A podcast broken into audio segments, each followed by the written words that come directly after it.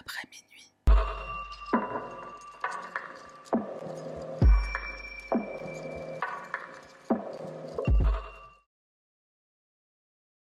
Why do you think these things happen? Have you spent much time thinking about that? About why? Yeah. Yeah, but I don't know the answers.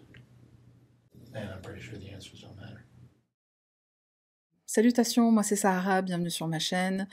Bon, désolé pour le cafouillage de cette semaine, en vérité, la vidéo sortie en début de semaine. I am so sorry. Trêve de blablaterie, on y va sans plus tarder. Je précise qu'il y a peu d'éléments sur l'historique familial. Russell Williams est né le 7 mars 1963 à Bromsgrove en Angleterre. Il a un frère de deux ans, son cadet. Sa famille décide de s'installer au Canada en Ontario quand il est très jeune, il me semble qu'il avait un peu moins de 5 ans. Son père travaille dans le premier laboratoire de recherche nucléaire du Canada en tant que métallurgiste. D'après certains témoignages, le père de Russell, David, est assez autoritaire et il est verbalement violent avec son épouse, parfois devant les gens. La famille Williams se lie d'amitié avec un couple voisin, la famille Scova. David aura une relation extra-conjugale avec Marilyn Scova. Sa femme va découvrir cette liaison, elle va demander le divorce en 1969 à cause de l'infidélité de son mari. Cinq mois plus tard, elle va épouser Jerry Scova. Les deux cocus se marient. Christine Russell va maintenant changer de nom, elle va prendre le nom de famille de son nouveau mari ainsi que ses enfants. Russell Williams devient alors Russell Scova. En 1979, la famille Scova s'installe en Corée du Sud pour le travail de Jerry, le beau-père de Russell, qui lui aussi travaille dans le nucléaire. Un an plus tard, en 1980, Russell et son frère retournent au Canada. Ils vont intégrer un pensionnat prestigieux, le UCC, le Upper Canada College. Russell ira ensuite à l'université de Toronto où il étudiera l'économie. À la fac, les amis de Russell le décrivent comme un prankster, quelqu'un qui aime bien faire des blagues, faire des farces à ses amis. Son truc favori, s'introduire dans les chambres de ses copains, se cacher et leur faire peur quand ils rentrent. Donc euh, du coup, il développe un certain talent pour forcer les serrures C'est pendant sa période d'université que Russell va reprendre le nom de famille Williams, on ne sait pas trop pourquoi. Russell va avec le temps prendre de plus en plus ses distances avec sa famille. Ses vacances d'été, il va souvent les passer seul et ce depuis le pensionnat. Quand sa mère finira par divorcer de Jerry Scova, il ne lui parlera plus du tout ni à elle ni à son frère. On ne sait pas trop pourquoi. Il va rester proche de son père pendant un moment, puis ce dernier va s'installer à Aix-en-Provence en France, mais ils garderont quand même contact. Une des passions de Russell, c'est l'aviation. Il va prendre des cours de pilotage pendant ses années fac. À cette période, il va rencontrer une jeune femme d'origine japonaise, ils vont se fréquenter. Quand leur relation va prendre fin, Russell va très mal le vivre. Ses tentatives de la reconquérir vont échouer, il va s'isoler de plus en plus et il ne va plus fréquenter de femmes pendant une très longue période. Les amis de Russell ne peuvent pas s'empêcher de faire un parallèle entre le personnage de Tom Cruise dans le film Top Gun et Russell lui-même. Dans le film, Tom Cruise finit par conquérir la jeune femme et Russell étant un grand fan, même obsédé par ce film, son meilleur ami Jeff se demande si quelque part il se voit pas en Tom Cruise et s'il n'a pas toujours cet espoir de reconquérir sa bien-aimée. Après ses études, la RCMP lui offre un poste qu'il va refuser. RCMP, on connaît tous maintenant, on sait tous ce qu'est la RCMP, ou la GRC en français. Russell préfère en effet rejoindre les forces canadiennes en 1987, il rejoint l'armée. Son entourage est assez choqué, alors certes ils savent qu'il aime l'aviation, mais au point d'en faire carrière et dans l'armée, ils sont tous très étonnés. Après c'est vrai que Russell est quelqu'un de très discret quand il s'agit de sa vie de famille, de ses sentiments ou de ses projets personnels, professionnels. Il n'aime pas partager ce genre de choses. Il reçoit ses ailes en 1990 et il sera instructeur de vol pendant deux ans. En 1991, il est promu capitaine et la même année, il épouse Marie-Elisabeth Harriman, une jeune femme qu'il rencontre à Calgary et qui est son aînée de 5 ans. Malgré la différence d'âge entre eux, qui à mon sens n'est pas énorme, hein, hashtag cougar, il y a tout de suite des étincelles entre eux. Ils s'entendent à merveille, ils parlent de tout, ils parlent de rien. Une des rares confidences qu'il fera à son meilleur ami Jeff, c'est je crois que c'est la bonne. Ensemble, le couple est plutôt heureux, alors ils aiment jardiner ensemble, ils font aussi du golf, on les voit souvent marcher main dans la main. En 1992, Russell est déployé à Nova Scotia, en Nouvelle-Écosse. Décidément, cette affaire ne nous lâche pas. Il va y rester deux ans avant d'être transféré à Ottawa. Quand il arrive à Ottawa, il aura pour mission, entre autres, d'escorter des VIP. La reine d'Angleterre, le premier ministre canadien, le gouverneur et j'en passe. La photo du colonel est aussi placardée un peu partout dans les murs euh, à la base. C'est quelqu'un de vraiment très haut placé. Alors je m'y connais pas du tout en grade militaire et tout, mais je sais qu'il est vraiment très haut placé. En juillet 2004, il devient lieutenant-colonel et environ un mois plus tard, on lui offre un poste d'officier commandant à la base de Trenton. C'est la plus grande base militaire aérienne de tout le pays. Russell a un logement de fonction, mais il passe le plus clair de son temps dans un cottage qu'il possède et qui se situe Tweed. Tweed est une petite commune où comme à Porte-à-Pic, il fait bon vivre, les habitants se sentent en sécurité et souvent ils ne ferment pas leur porte à clé. Voilà, porte à pic. Pendant six mois, Russell va servir à Dubaï à la fin de l'année 2005, début 2006, et à son retour, il aura des douleurs. Alors, accident ou blessure, je ne sais pas, je n'ai pas trouvé l'information. En tout cas, ce qu'on sait, c'est qu'il a des douleurs au dos et il commence à prendre de la prednisone. Apparemment, c'est un médicament, c'est un antidouleur qui est assez fort et qui lui a provoqué, en tout cas à lui, des insomnies. En 2008, Russell et son épouse vont acheter une maison à Ottawa et à partir de là, ils ne vont pas habiter ensemble. Alors son épouse, elle travaille à Ottawa et donc elle restera là-bas la semaine. Russell, lui, travaille à Trenton, donc il sera dans son cottage à Tweed la plupart du temps et les week-ends, le couple se retrouvera soit à Ottawa, soit à Tweed. Pour info, il y a à peu près 200 km entre Ottawa et Tweed. À peu près à la même période, Russell va perdre son chat Curio. Alors c'est un chat qu'il avait depuis très longtemps. Le chat était âgé, il avait 18 ans. Il arrive à un moment de sa vie où il fait l'euthanasier parce qu'il était bah, très malade. Et Russell va très mal vivre cette perte. Alors bon, les gens qui n'ont pas de chat ou qui comprennent pas ce genre de sentiment, on se moque pas s'il vous plaît. Hein en 2007, Russell va commencer à entrer par effraction dans des maisons de son voisinage. D'abord, il s'assure que personne n'est là. Ensuite, il entre, il va dérober des sous-vêtements et aussi d'autres objets. L'entrée par effraction la plus troublante, c'était dans la chambre d'une fille de 12 ans. Il va passer 3 heures à se prendre en photo portant ses sous-vêtements. Hein. Bon, déjà la taille, euh, comment il a fait pour entrer dedans. Il va s'allonger sur le lit de la petite fille et se faire plaisir, je n'ai pas besoin de faire un dessin, et il fera la même chose chez d'autres femmes d'âge différent. Dans certaines photos qu'il va prendre de lui, on le voit en train de lécher les sous-vêtements, de faire des bisous aux sous-vêtements, ah je crois que son chat devait vraiment lui manquer, et parfois il retourne dans la même maison, nostalgique de bons moments qu'il a pu y passer. Là on va monter d'un cran il va commencer à laisser des messages derrière lui. Des post-it, euh, un message sur euh, ordinateur, il va écrire à un moment donné Merci, en français, il l'écrit en français. La politesse, c'est la moindre des choses. Ensuite, il va monter d'un autre niveau. Il va entrer par effraction chez des personnes qui sont chez elles. Exemple, une fois il est entré chez une femme qui était sous sa douche. Je voulais aller à la campagne habiter euh, dans une maison, mais je crois qu'un appartement au huitième étage en plein cœur de Paris, ça a ses avantages. Deux ans plus tard, Russell va encore une fois monter d'un cran, d'un niveau, il va agresser une femme dont l'identité n'est pas révélée. Cette femme se trouvait chez elle avec son bébé qui dormait à l'étage. Il entre chez elle par effraction, il lui attache les mains, les pieds aussi je crois, il va lui bander les yeux et il va commencer à la tripoter. Ensuite, il va la déshabiller et la prendre en photo dans diverses positions. Pendant qu'il est en train de lui faire tout ça, il va la rassurer sur le fait qu'il ne lui veut pas de mal. Une semaine plus tard, il va recommencer, une autre entrée par effraction avec une agression. Il va bander les yeux de la jeune femme, l'attacher aussi, il va l'étrangler, il va la frapper et il va la violer pendant des heures. Cette jeune femme, elle ira bien sûr voir la police et elle leur dira qu'elle pense avoir reconnu sa voix, mais elle n'est pas sûre à 100%. Je précise que Russell porte un masque sur chacune de ses missions. Quand la jeune femme lui demande s'il va la tuer, il lui répond non, pas besoin. La semaine suivante, il va recommencer, cette fois chez une femme chez qui il a déjà été. En pleine nuit, elle va être réveillée par Russell qui lui met des coups à la tête. Il va la déshabiller, il va la prendre en photo.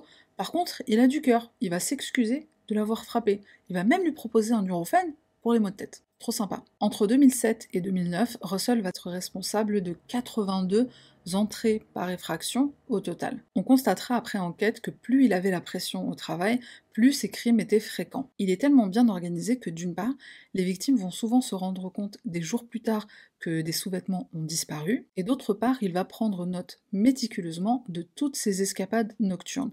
Il va noter l'adresse, le nombre d'objets dérobés, etc. Quand la police va commencer à enquêter sur tous ces vols et ces agressions sexuelles, ils vont interroger un voisin, quasiment un voisin de palier de Russell. Dans cette maison, un couple y habite avec leur fille, et d'ailleurs, leur fille a été victime de vol, et un soir, elle dira à la police qu'elle a surpris un jogger partir en courant. Une fois l'entrevue terminée, les policiers vont pointer du doigt la maison d'à côté, la maison de Russell, et ils vont demander au couple, à la famille, ils vont leur dire qui habite là. C'est Russell Williams, il est officier commandant pour la Navy.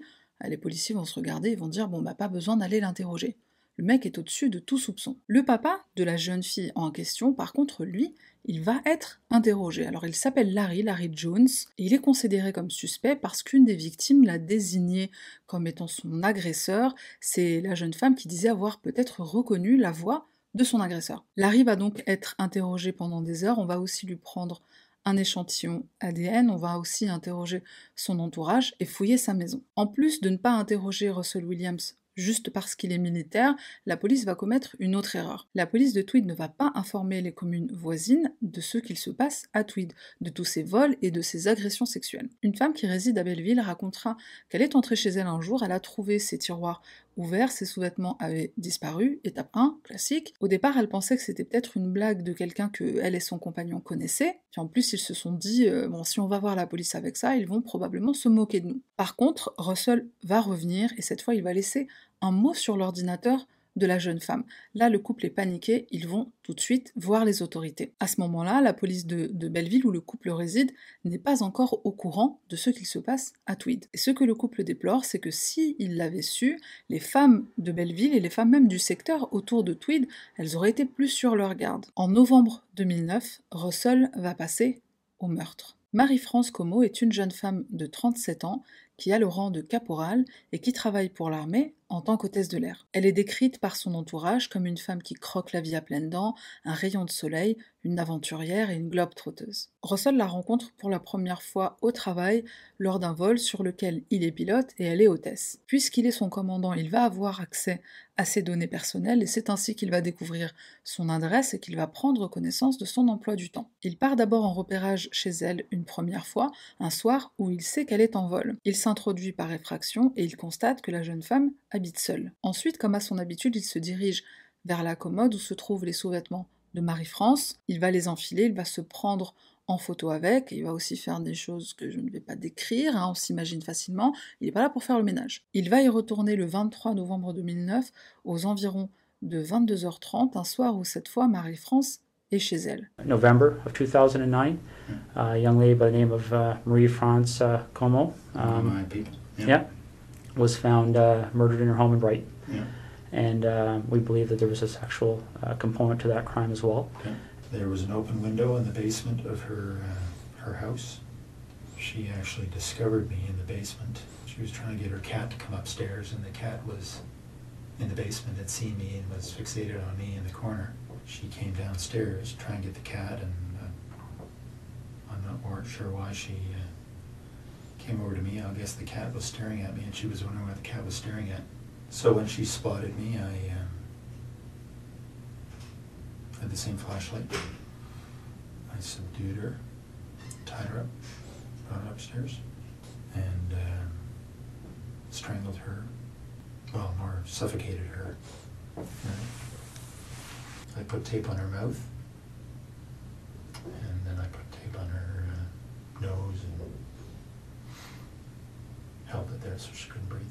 C'est quand même assez euh, déconcertant la, froideur et le détachement avec lesquels il relate les faits. Russell précisera aussi lors de son interrogatoire. Alors il est très long, hein, donc j'ai coupé, j'ai mis euh, voilà des choses qui étaient importantes. L'interrogatoire est vraiment très long. Donc il va préciser aussi qu'il a frappé Marie-France à plusieurs reprises avec sa lampe torche pour la maîtriser. Elle a tenté de résister et à chaque fois qu'elle se débattait, il la frappait. D'ailleurs, des traces de sang seront retrouvées par terre dans le sous-sol. Ensuite, il dit qu'il l'a traînée dans les escaliers. Marie-France, elle va lui dire non, non, je ne veux pas monter, non, je ne ferai pas ce que tu me dis, lâche-moi, laisse-moi tranquille.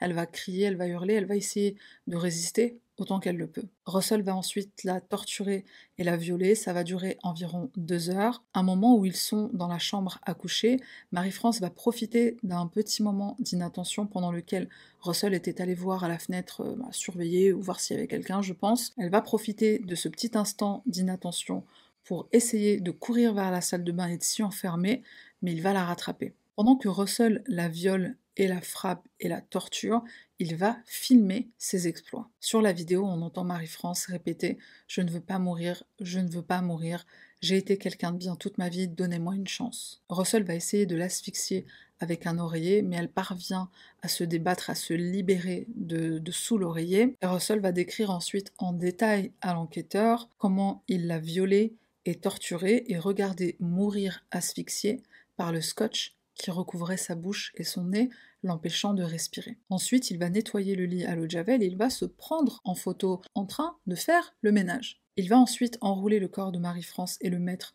sur le lit. Ensuite, il va la recouvrir avec une autre couverture. Est-ce qu'il a honte de son crime? Est-ce que c'est son inconscient qui exprime le fait qu'il avait peur d'être reconnu, d'être vu par sa victime, malgré le fait qu'il portait un masque? Do you know why you killed her? Well, I think I killed her because I knew that uh, her story would be recognized. Well, because she knew I was taking pictures. So because of the um, two uh, stories in Tweed, that would have been a fairly, yeah, been quite obvious. Uh, she was serving military, right? Mm-hmm. It would have been, uh, it would have been difficult for investigators to ignore that connection. Est-ce que c'est vraiment pour que la police ne fasse pas le lien entre eux au cas où elle serait allée porter plainte pour agression sexuelle s'il l'avait laissé en vie Ou est-ce que c'était pas plutôt une évolution naturelle et logique de son sadisme et de sa folie. En quittant le domicile de Marie-France, la scène de crime, Russell va se débarrasser de ses chaussures et de la corde utilisée en les jetant par la fenêtre de sa voiture. Le corps de Marie-France Como sera découvert environ 30 heures plus tard par son petit ami inquiet. Ils avaient un rendez-vous, ils avaient prévu de se voir et comme elle ne s'est pas présentée, il s'est rendu à son domicile et il a fait la macabre découverte. Puisque Russell, celle-là elle est quand même très grave, mais puisque Russell est le commandant de la caporale, il va envoyer une lettre de condoléances à son père, au père de Marie-France, une fois que la base est mise au courant de la tragédie. Monsieur Como, au nom de toutes les femmes et de tous les hommes de la 8e aile de la base de Trenton, je vous présente toutes mes condoléances pour la mort tragique de votre fille. Marie-France était une femme pleine de compassion, aimante et très professionnelle. Elle a su gagner le respect de tous ceux qui la côtoyaient. Elle était exigeante envers elle-même et envers les autres. Elle était dévouée au bien-être des autres. Elle a eu un fort impact sur la base de Trenton et elle manquera à tous ses amis ici. Ah, quel culot, purée. S'il y a quoi que ce soit que je puisse faire pour vous aider en ces temps difficiles, s'il vous plaît, faites-le moi savoir. Cordialement, colonel Russell William, officier commandant. Jessica Lloyd est une jeune femme de 27 ans qui réside dans une maison au bord de l'autoroute 37 à Belleville. C'est une femme douce, attentionnée, drôle. Son entourage la décrit comme une amie loyale, comme quelqu'un qui fait passer les autres avant elle. Elle est donc très appréciée dans sa communauté à Belleville et aussi bien sûr par sa famille et ses amis. Le 28 janvier 2010, après être rentrée chez elle aux environs de 22h, elle envoie un message à un ami pour dire bonne nuit. Ensuite, elle va se coucher. Le lendemain matin, le 29 janvier, elle ne se présente pas au travail. Son employeur contacte donc la mère de Jessica pour s'assurer que tout va bien. La maman, inquiète, elle lui dit Je ne sais pas pourquoi elle n'est pas au travail, donc elle décide d'aller chez sa fille. Elle décide de se rendre au domicile de sa fille. Elle y arrive aux environs de 9h30 et elle constate qu'il n'y a personne. Elle appelle la police et des recherches vont être lancées aux environs de midi le même jour. Des affiches de personnes disparues sont placardées un peu partout dans la ville et même dans la région. Tout le monde cherche Jessica, espérant la trouver saine et sauve. Deux jours avant que sa disparition soit signalée à la police, donc le 27 janvier, Russell est passé par l'autoroute 37 et il avait aperçu Jessica par la fenêtre de sa maison.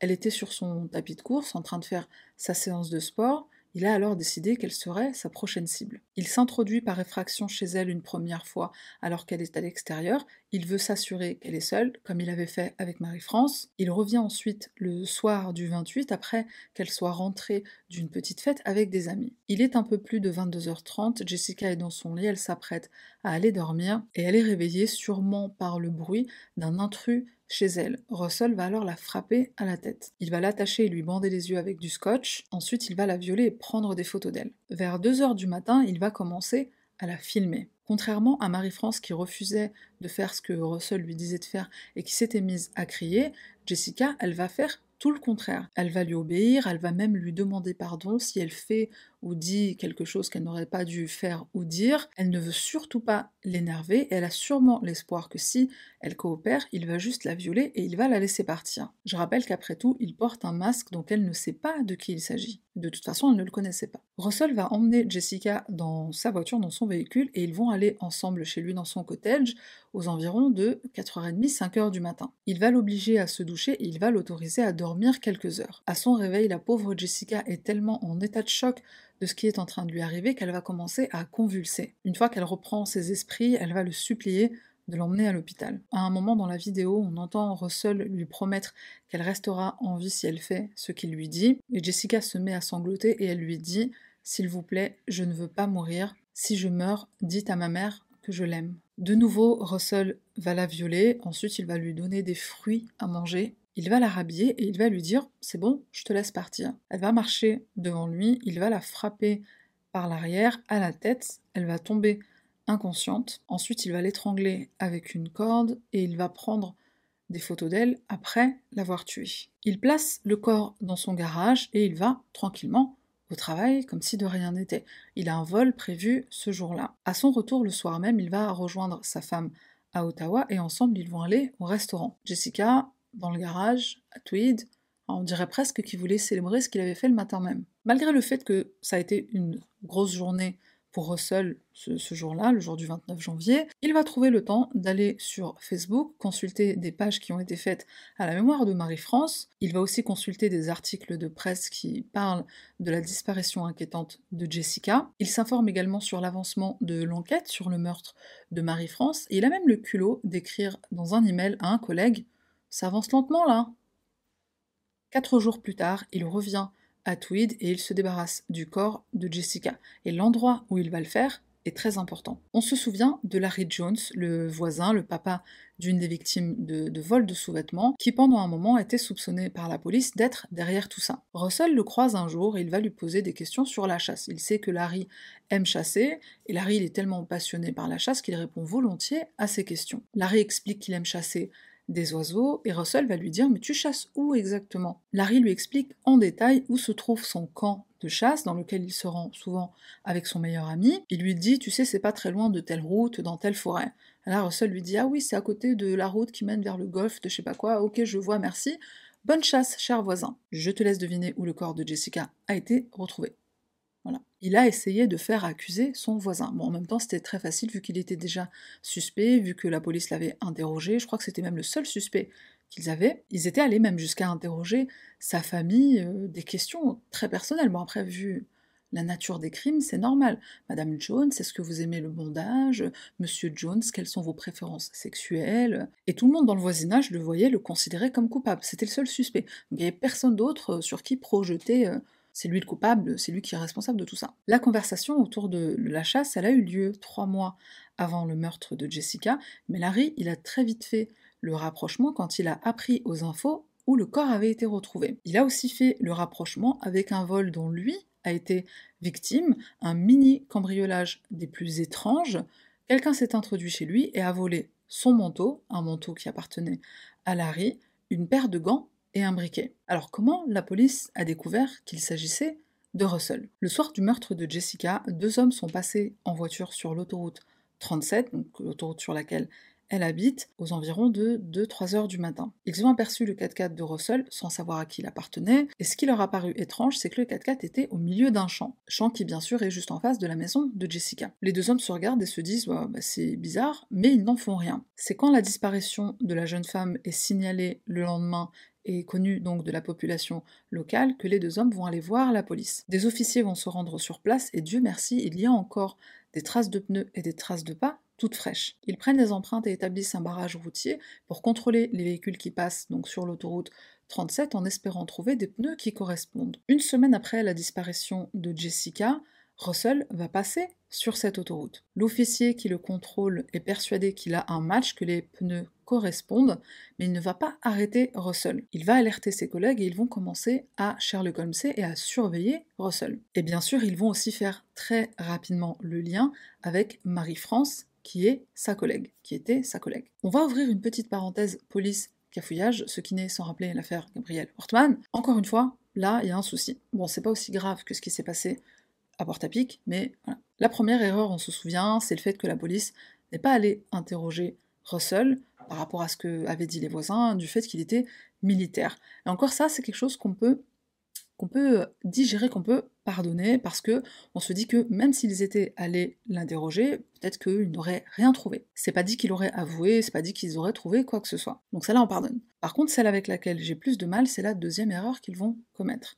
Le soir du meurtre de Jessica, les deux hommes en voiture ne sont pas les seuls à avoir aperçu le véhicule de Russell. Véhicule qui au passage est un Nissan Pathfinder, Pathfinder trouveur de chemin, en plein milieu d'un champ. Je trouvais que c'était ironique. Alors, qui d'autre a vu le véhicule? Une policière qui patrouillait dans le secteur ce soir-là. Elle a été aussi alertée qu'un véhicule était en plein milieu d'un champ. Elle est allée frapper chez Jessica, qui est la seule maison qui se trouve à, quelques, plusieurs centaines de mètres à la ronde. Donc elle est allée frapper chez Jessica. Malheureusement, on n'en sait pas plus. On ne sait pas si elle a vérifié la plaque d'immatriculation du Nissan.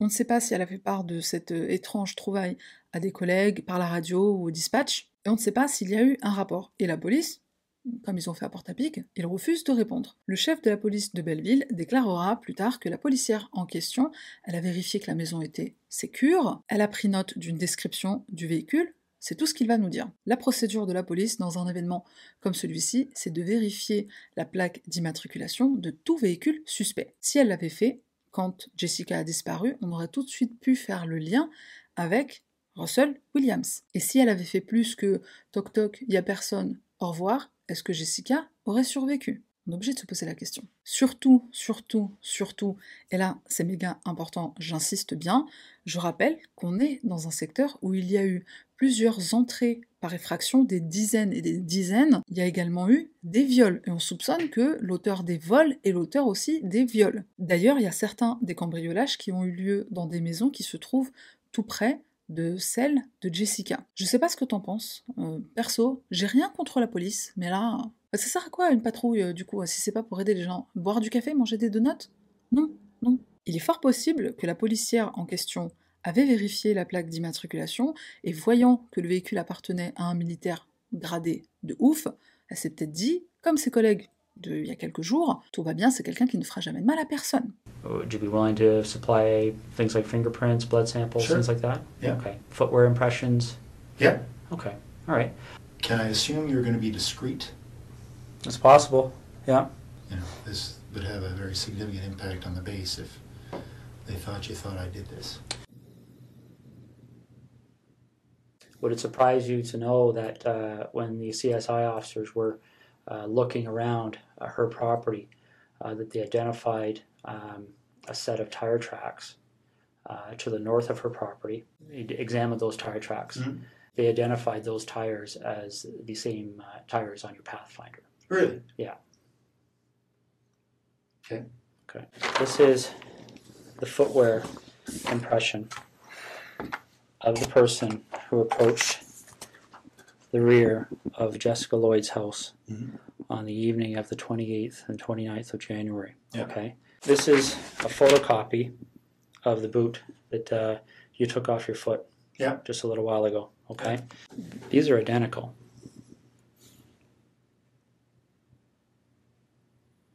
Okay. Your vehicle drove up the side of Jessica Lloyd's house. Your boots walked to the back of Jessica Lloyd's house. You want discretion. We need to have some honesty. You and I both know you were at Jessica Lloyd's house. And I need to know why.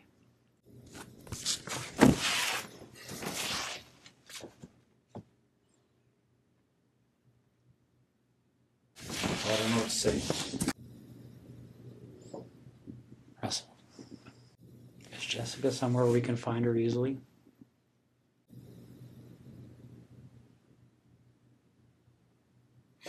It's hard to believe this is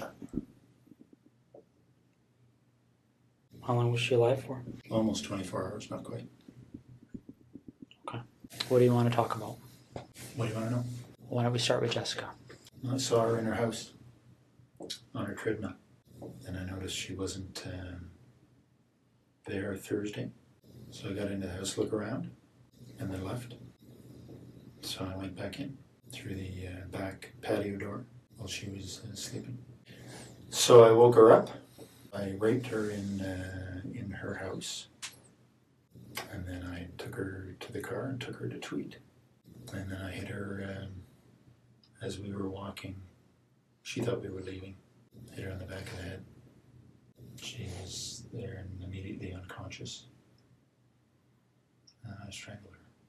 C'est une fois qu'il est mis face à tous ces éléments que Russell Williams va avouer tous ses crimes. La police l'a d'abord interrogé sur l'affaire la plus pressante, Jessica Lloyd, puisqu'elle était à ce moment-là portée disparue. La police avait espoir qu'elle puisse être encore vivante et retenue captive quelque part. Ensuite Marie-France, puis les viols et les autres crimes, Russell dévoilera tous ceux dont il est responsable. Le 7 février 2010, après 9 heures d'interrogatoire, il sera inculpé pour les meurtres de Marie-France Como, Jessica Lloyd et aussi pour tous ses autres crimes. Dans un effort de voir les fouilles à son domicile effectuées le plus rapidement possible, et ce pour protéger sa femme de la honte nationale, il va coopérer à 100%, il va dévoiler tous les endroits où sont cachés les sous-vêtements, les photos, les cassettes vidéo, etc. La fouille a duré 9 jours. Cher. La police a trouvé environ 300 pièces de lingerie, des sextoys, enfin j'en passe. T'es un commandant dans l'armée canadienne, donc un jour de fouille ou neuf jours de fouille, c'était clair que la planète allait découvrir ton album photo. Il aime les dessous de femmes. Ok, pourquoi tu vas pas en acheter à Carrefour? Cette vidéo n'est pas sponsorisée par Carrefour. Bon après j'imagine que quand ils sont portés c'est pas la même chose. Passons. Le 18 octobre 2010, Russell Williams plaide coupable à tous les chefs d'inculpation. Alors pendant son procès, un peu comme ça a été le cas pendant son interrogatoire, il va baisser la tête, il va être assez froid, assez distant, et il ne montrera aucune émotion quand on va présenter les photos et les vidéos. Il est condamné à la prison à perpétuité avec un minimum de sûreté de 25 ans. Il pourra demander sa libération quand il aura 72 ans. Et entre nous, j'espère qu'il ne sortira jamais.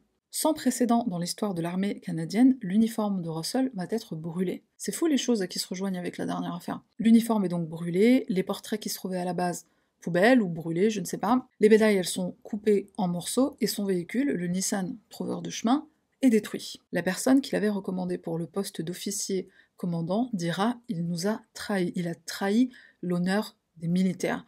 Franchement, je suis pas une militaire, mais sérieux, cette phrase, elle a vraiment résonné dans mon cœur et j'ai compris ce qu'il voulait dire par là. Bon là, euh, je crois que ça va t'énerver la prochaine information là, mais Russell, je sais pas aujourd'hui à ce jour si c'est toujours le cas, mais en tout cas je sais que dans les premiers mois, voire euh, la première année de, ce qui a suivi les événements, son interrogatoire, la confession, etc., il continuait de recevoir sa pension de militaire. 60 000 dollars canadiens par an. Alors ça fait du 5 000 mensuel, hein. je pense qu'Anto il doit avoir une PlayStation, de la Wii, enfin tout ce qu'il veut. Il a été révoqué, il a été levé de ses fonctions, et pourquoi tu lui donnes de la thune? Visiblement c'est la loi au Canada, j'imagine dans d'autres pays aussi, mais bon, ce serait bien qu'on puisse euh, voter pour euh, changer la loi.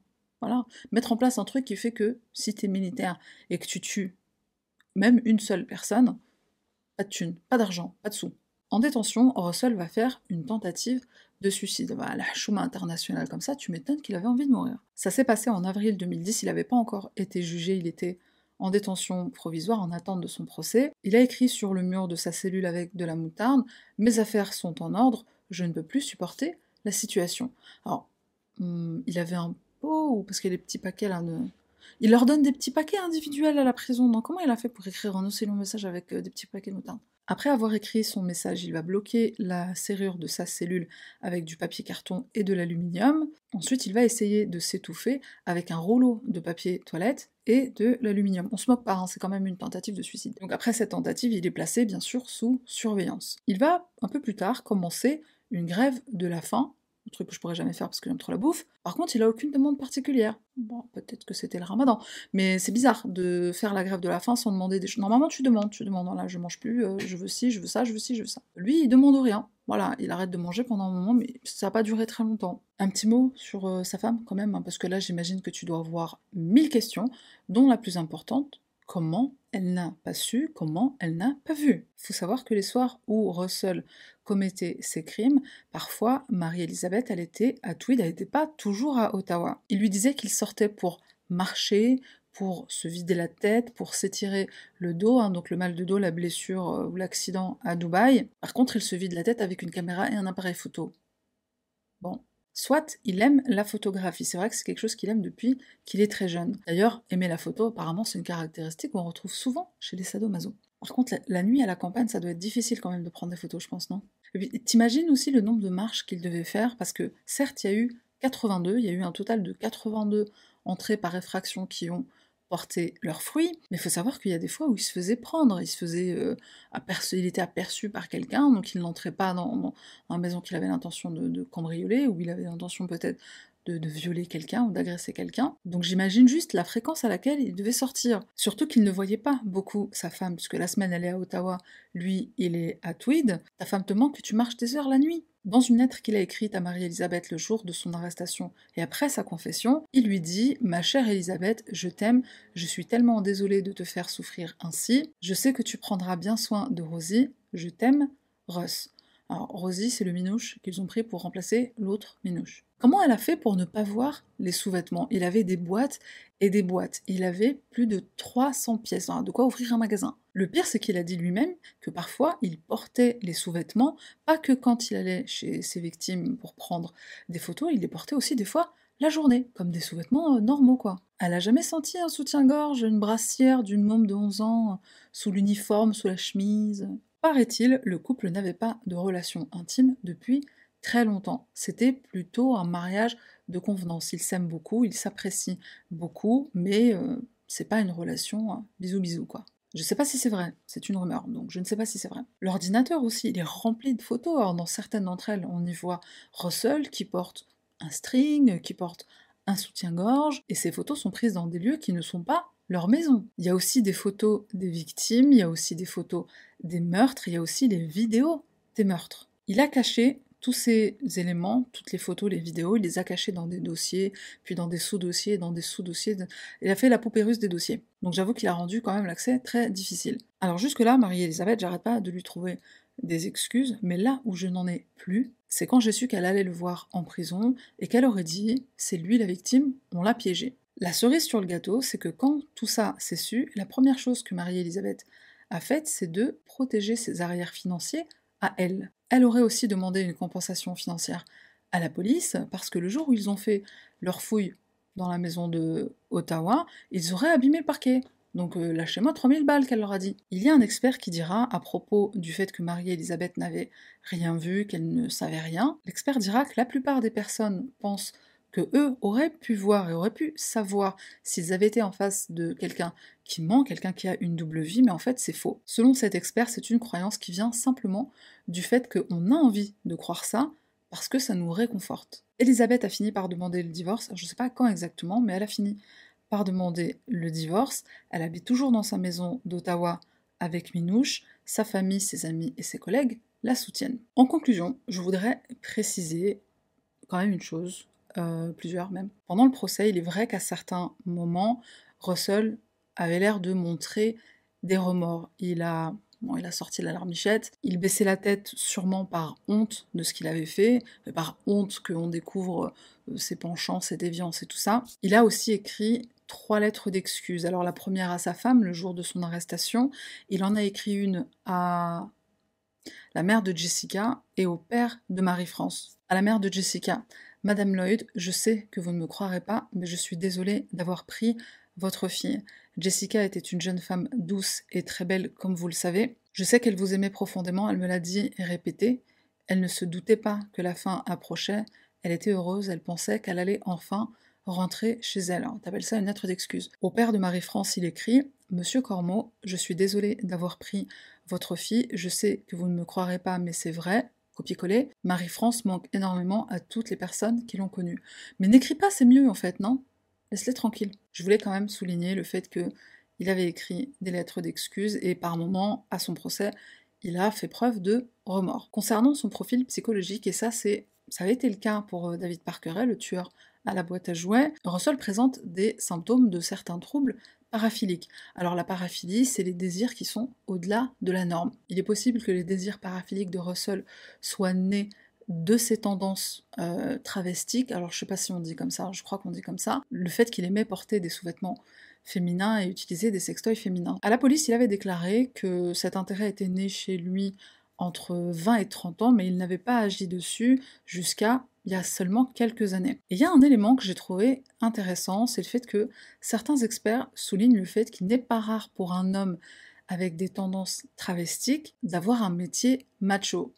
Russell était militaire. On remarque aussi chez Russell une asymétrie entre son côté très ordonné, très discipliné, le fait qu'il buvait rarement de l'alcool, c'est quelqu'un qui aimait bien être sous contrôle, il ne faisait quasiment jamais la fête, ni même quand il était à la fac. C'était quelqu'un de très méticuleux, de très propre, à la limite euh, du trouble obsessionnel. Quand il avait des amis qui lui rendaient visite dans sa chambre universitaire, il fallait qu'il porte des chaussons. Et d'une autre part, on a ce côté euh, dépravé, on a ce côté sadique, à ses heures perdues, il perd tout contrôle, il laisse libre cours à ses pulsions, et il est possible que son sadisme vienne de son manque d'expérience avec les femmes. Donc je le rappelle, il n'a eu qu'une partenaire avant son épouse, et chez certaines personnes, le manque d'expérience peut provoquer une grande insécurité sexuelle et aussi des performances donc qui en sont affectées. Ça crée également un sentiment d'infériorité. Une question importante aussi qu'on se pose par rapport à toutes les préférences et toutes les déviances de Russell, c'est était-il pédophile. Alors je précise que j'ai eu une information, euh, pas contradictoire, mais deux informations différentes par rapport à l'âge de certaines de ces cibles. Dans un article, il était question de 14 des 82 euh, entrées par effraction qui se sont faites dans les chambres de filles mineures, de jeunes filles mineures, donc moins de 18 ans. Dans un autre article, il était question de 48, soit plus de la moitié. Que ce soit 14 ou que ce soit 48, je trouve que même 14 c'est un chiffre assez signifiant pour se demander si il n'était pas pédophile, s'il n'avait pas en tout cas des tendances pédophiles, même si c'était pas prédominant, même si c'était pas une préférence prédominante chez lui. Dans son ordinateur, la police a aussi trouvé des photos et des vidéos de pédopornographie trouvées sur le net, à qu'il avait trouvé sur le net. Après, c'est vrai que le terme de pédophile se réfère aux, actes aux pensées ou aux penchants, aux tendances, désirs sur des enfants de moins de 13 ans. Lui, ça restait quand même une fourchette plus plus large. Chez Russell, les cibles mineures avaient entre 11 et 18 ans, enfin 11 et 17 ans. Donc est-ce qu'il fait vraiment partie de cette catégorie? C'est la question. Je termine avec un truc qui m'a qui m'a un peu dérangé. Moi, je l'ai déjà mentionné rapidement, mais c'est quelque chose qui m'a dérangé. C'est le fait que Russell, il explique quand on lui demande pourquoi il tue Marie-France, il dit on travaille tous les deux. Voilà, le rapprochement aurait été fait facilement. De toute façon, il a été fait facilement. À ma connaissance, pour le meurtre de Jessica, il ne donne pas de raison. Pendant l'interrogatoire, il dit d'ailleurs à l'officier, quand il lui demande Est-ce que vous vous posez la question de savoir pourquoi vous faites tout ça? Russell lui dit je me pose la question, mais je n'ai pas de réponse. D'ailleurs, est-ce que la réponse, elle est importante? Est-ce qu'il a réellement tué Marie-France parce qu'il a eu peur que, je sais pas, qu'elle reconnaisse sa voix ou qu'on fasse le rapprochement comme il a dit? Ou est-ce que c'est pas parce qu'il a pris goût au meurtre Ou est-ce que c'était pas, comme je l'avais dit, une, une, évolution naturelle, entre guillemets, par rapport à toutes les tendances et toutes les pulsions qu'il avait? De mon côté, je pense que Russell était un serial killer en devenir, un tueur en série en devenir. Je pense que s'il n'avait pas été suffisamment bête, heureusement qu'il a été du coup, mais s'il n'avait pas été suffisamment bête pour se mettre comme ça en plein milieu d'un champ qui est les traces de pneus de sa voiture, les traces de ses bottes qu'il a gardées, enfin tous les éléments qui l'ont incriminé et qui l'ont fait arrêter, je suis persuadée qu'il aurait continué, qu'il y aurait eu d'autres victimes. Laisse un commentaire, donne ton avis. Cette vidéo touche à sa fin. Avant de passer au random item, je voudrais juste dire une petite chose. J'essaie de lire tous les commentaires. Je sais pas si je l'ai déjà dit ça. Je sais que je me répète. J'essaie de lire tous les commentaires. Je prends le temps, jusqu'à présent, je prends le temps de lire tous les commentaires. Je mets un petit cœur. Des fois, même si j'en mets pas, j'ai quand même lu le commentaire. Des fois, c'est vrai qu'il y a des commentaires qui me touchent particulièrement et, j'ai envie de prendre le temps de faire une grande réponse et tout, mais ah, malheureusement, je n'ai pas le luxe du temps. Donc, je fais quand même un clin d'œil à toutes les personnes qui, qui laissent un commentaire pour m'encourager, pour me remercier, pour me dire que je fais du bon travail, pour me faire des remarques constructive aussi. Pour les personnes qui disent des choses très méchantes, un cœur, parce que je pense que c'est des personnes qui en ont besoin, donc un cœur, des bisous, et on passe au random item. Alors pour ce soir, c'est du sel. Je sais pas s'il y a un message subliminal là-dedans. Mais pour ce soir, c'est du sel. Pourquoi le sel? Parce que la baleine, il faut éviter. hein. Il y a plein de cochonneries là-dedans. J'ai trouvé un article super intéressant sur les sels qui sont bons pour la santé. Alors là, en ce moment, je suis sur le sel de Guérande. Après, moi, c'est vrai que je sale très très peu ma nourriture. J'avais une période sel rose de l'Himalaya. Le sel rose, ça sale très peu. Donc pour moi, c'est vrai que c'était parfait. Le sel de Guérande, je l'utilise plutôt pour cuisiner si je fais des, gros plats, des euh, soupes et tout ça, des marmites, euh, des burma shorba. Le sel, c'est quelque chose quand même de très important. C'est quelque chose qu'on utilise dans son alimentation quasiment de tous les jours. Donc je pense que vraiment c'était important de, je sais pas, donner cette astuce saine d'utiliser un sel qui est bon la santé. Voilà, c'est tout pour moi. Merci d'être resté jusqu'à la fin. On se retrouve très bientôt sur Twitch, sur Discord aussi. Pour les personnes qui ne sont pas avec nous sur Twitch et Discord, je le rappelle, il y a les liens en barre de description, donc viens des nombreux. Et, euh, et voilà, voilà. Alors d'habitude, je dis au revoir comme ça, mais comme ça fait un peu militaire, je vais dire au revoir comme ça. Tchuss.